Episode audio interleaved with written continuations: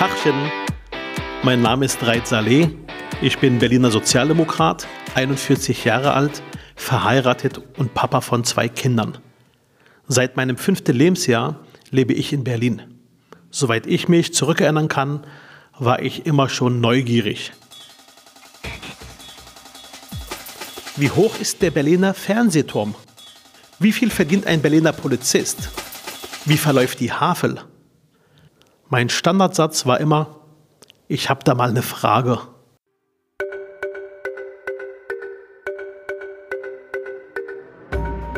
Ich finde, Politiker sollten öfters mal wie Kinder sein, sich umhören und Fragen stellen. Das mache ich gerne. Und heute treffe ich Bernd Becking, Bundesagentur für Arbeit. Läuft gut zurzeit, oder? Ja, es ist so, dass wir an vielen Stellen sehr erfreuliche Entwicklungen haben, die das äh, Ergebnis von der Arbeit äh, des Senats, der Fraktionen, aber auch der Arbeitgeber und der Bundesagentur sind. Äh, aber ich weise auch darauf hin, dass es manchen Handlungsbedarf gibt, wo wir darauf achten müssen, dass wir dort besser werden, damit alle Berlinerinnen und Berliner von den positiven Entwicklungen profitieren können. Profitieren nicht alle davon? Nein. Das heißt also, bekannt ist ja, dass wir in Berlin noch eine viel zu hohe Jugendarbeitslosigkeit haben, die auch schmerzhaft ist, äh, wo wir auch feststellen, dass wir äh, ja, am Ende des Bundesgebietes sind. Was für Jugendliche sind das? Sind das junge Leute, äh, mit Migrationsbiografien oder sind das junge Leute aus schweren Elternhäusern oder oder beschreiben Sie doch mal kurz diese Zielgruppe, die Sie adressieren. Das sind Jugendliche, die in der Regel ohne Schulabschluss ähm, und damit kann man sagen chancenlos die Schule verlassen. Chancenlos, das heißt chancenlos. wirklich ohne Abschluss? Also wir sehen ja daran, äh, dass also beispielsweise der Anteil der Jugendlichen, die dann einen Ausbildungsplatz bekommen, etwa 4% beträgt, die keinen Schulabschluss haben. Und das ist dann häufig, äh, ich sage mal, aufgrund von Beziehungen Leistungen, aber nicht von äh, tatsächlich guten äh, Qualifikationen, die sie für die Ausbildung mitbekommen. Das ist, okay. zeigt ja schon ihre Chancenlosigkeit. So, und diese jungen Menschen kommen häufig aus migrantischen Milieus. Also wir haben bestimmte Bezirke, wo der Anteil der Jugendlichen ohne Schulabschluss besonders hoch liegt. Aber ich möchte auch nicht äh, vergessen, dass eben beispielsweise auch in Marzahn eben sehr viele Jugendliche, deutsche Jugendliche sind, äh, die eben auch chancenlos sind, eben ohne Abschlüsse.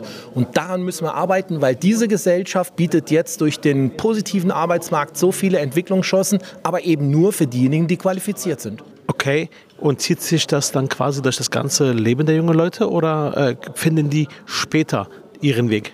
Einzelne später. Aber wir können ja aufzeigen äh, in unseren Daten, wie Langzeitarbeitslosigkeit zusammensetzt über die Alterskohorten, über die Altersbänder. Und dann stellen wir das Muster fest, wer keinen Schulabschluss hat, äh, keinen Bildungsabschluss, keine Qualifikationen hat, ist dann als junger Mensch arbeitslos, äh, ist dann häufig arbeitslos bis zum Alter von 65. Die Menschen ohne Abschluss sind ja fünfmal häufiger von Arbeitslosigkeit Arbeitslosigkeit bedroht als die, die qualifiziert sind und die dann auch bei äh, Risiken und bei äh, also, äh, Konjunktureinbrüchen etc. die ersten sind Hire and Fire, die gehen müssen. So und nach 65 Jahren beginnt die Altersarmut. Eigentlich wundert es, weil Sie müssten normalerweise jetzt schwärmen, Sie als zuständige Person könnten jetzt abfeiern die niedrigsten Quoten an Arbeitslosen überhaupt seit langem, ich glaube seit Jahrzehnten und trotzdem gehen Sie hin und sagen, nee, da ist noch eine Hausaufgabe zu tun äh, da spricht ja nicht nur der Profi raus, sondern auch der Mensch. Das treibt sie anscheinend auch persönlich um, menschlich um. Ja, genau so ist es. Ähm, es ist auch nicht meine Aufgabe, jetzt als Verwaltung Politik schön zu reden. Das heißt also, ich möchte Ihnen jetzt ja auch nicht eine schönere Welt zeichnen, als ich tatsächlich bei mir und äh, auch den menschlichen Schicksalen jeden Tag feststellen. Also beispielsweise bereiten uns die jungen Menschen in Berlin, die unter 20 sind und 4000 von denen sind ständig in der Arbeitslosigkeit, einfach große Sorge, weil sie sind im System als Leistungsempfänger und wir bräuchten sie aber dringend als Beitragszahler an den Arbeitsplätzen. Und äh, vor allen Dingen auch die jungen Menschen haben ja keine gute Perspektive, äh, in dieser Wissensgesellschaft irgendwo Fuß zu fassen. Deswegen ist es mir ein Herzensanliegen, dass wir sagen, das, was in Berlin jetzt so einzigartig, viel deutlich positiver sich entwickelt als im Bundesgebiet, aber dann sollen auch die jungen Berlinerinnen und Berliner davon profitieren. Das ist mir ein wichtiges Anliegen.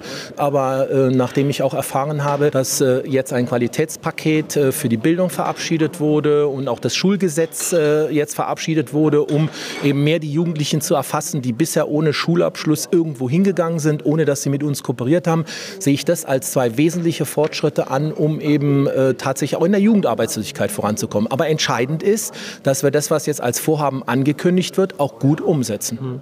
So, jetzt äh, antworten Sie einfach ganz spontan. Zuckerbrot oder Peitsche? Beides, je nachdem, wie man es verdient. Okay.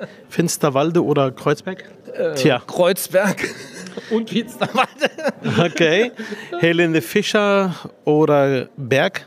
Berg. Nicht Helene Fischer? Nee. Dann liegen wir in dem Fall unterschiedlich. Ah, okay. Heino oder Peter Fox? Peter Fox. Burger oder Döner? Döner. Strand oder Kino? Strand. Und Ja. vielen Dank fürs Ja, Gespräch. gerne.